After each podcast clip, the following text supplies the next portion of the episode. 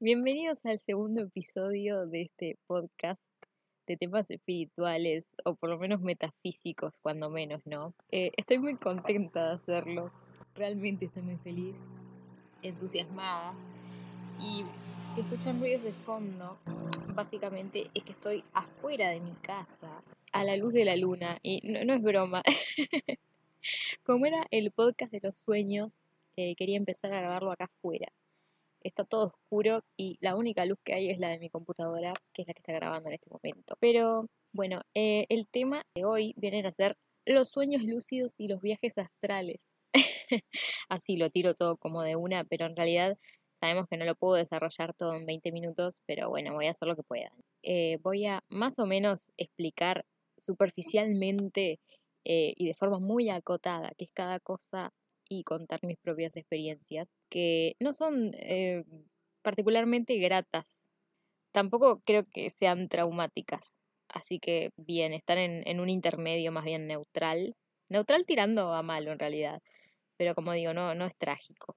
Para comenzar, sueño lúcido mm, no es lo mismo que viaje astral. Creo que la mayoría eh, sabemos diferenciarlos pero bueno, igual eh, viene a colación. Así que un sueño lúcido es básicamente durante el transcurso de un sueño tomar conciencia, o sea, es tener un estado de conciencia en la inconsciencia, tener ambos estados, ¿no?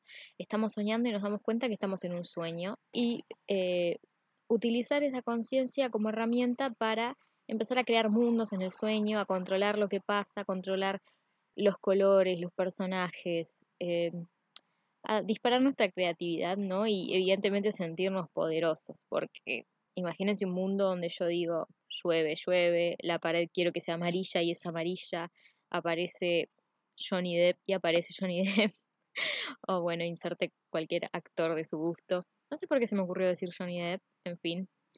Y es mucho más fácil, o por lo menos para mí, es mucho más fácil en la práctica llegar a tener un sueño lúcido que un viaje astral. El viaje astral, por otro lado, eh, va más allá de, la corporalidad. En el sueño sabemos que estamos acostados, sabemos que estamos soñando y sentimos nuestro cuerpo, lo manejamos. En cambio, en el viaje astral nos disociamos de nuestro cuerpo. Es como si, no quiero decir la palabra alma, pero bueno, eh, es como si nuestra alma saliera del cuerpo para arriba no es que se va a ningún lado, pero sí podemos ir a otros lugares. Lugares físicos aquí y lugares más arriba. Eso es algo que yo no experimenté, pero sí tuve un viaje astral cuando era muy joven, no sé, 10 años tendría. Salí de mi cuerpo y vi mi cuerpo y fue completamente traumático. Recién dije que no había sido traumático. Perdón, es, la jerga. Eh, pero fue muy impresionante para mí verme durmiendo. Y lo que yo experimenté en ese momento fue muchísimo miedo. O sea, eh, no es como que estaba tipo, wow, qué bien, salí de mi cuerpo, vamos a la casa de Madonna. Eh, no, para nada. Salí de mi cuerpo y me quedé junto a mi cuerpo porque no me animaba a moverme. Es decir, me observé dormir durante un largo rato hasta que pasó. Y en ese momento yo no sabía que eso era un viaje astral, pero sí sabía que no era un sueño. Es una certeza que tenés. ¿No? En cuanto a sueño lúcido, tuve y fue como un proceso. No fue que un día eh, soñé y dije, wow, esto es un sueño, controlo todo. Fue realmente un proceso. Por ejemplo, yo tenía pesadillas recurrentes de que me perseguía un animal, de que me perseguían animales. Eso eh, es muy interpretable, la verdad.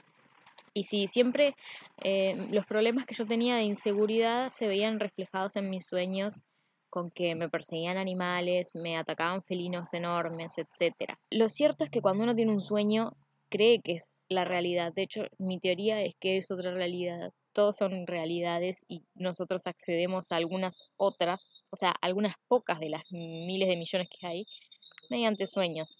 Entonces, si vos soñaste, no sé, por ahí que podías volar, para mí hay una realidad en la que vos podés volar.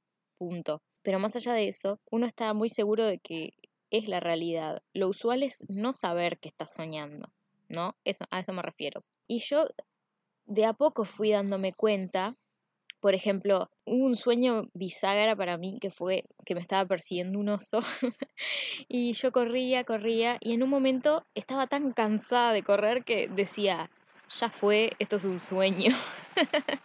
y me daba cuenta que era un sueño y dije, no me puede hacer absolutamente nada. E instantáneamente me desperté. Y bueno, hay otros, otros trucos para los que hay que estar un poco más entrenados. Por ejemplo, los sueños no siguen ciertas lógicas que nosotros seguimos. Por ejemplo, los relojes, los rombos. Si giras un rombo y el rombo no deja de girar, es que estás en un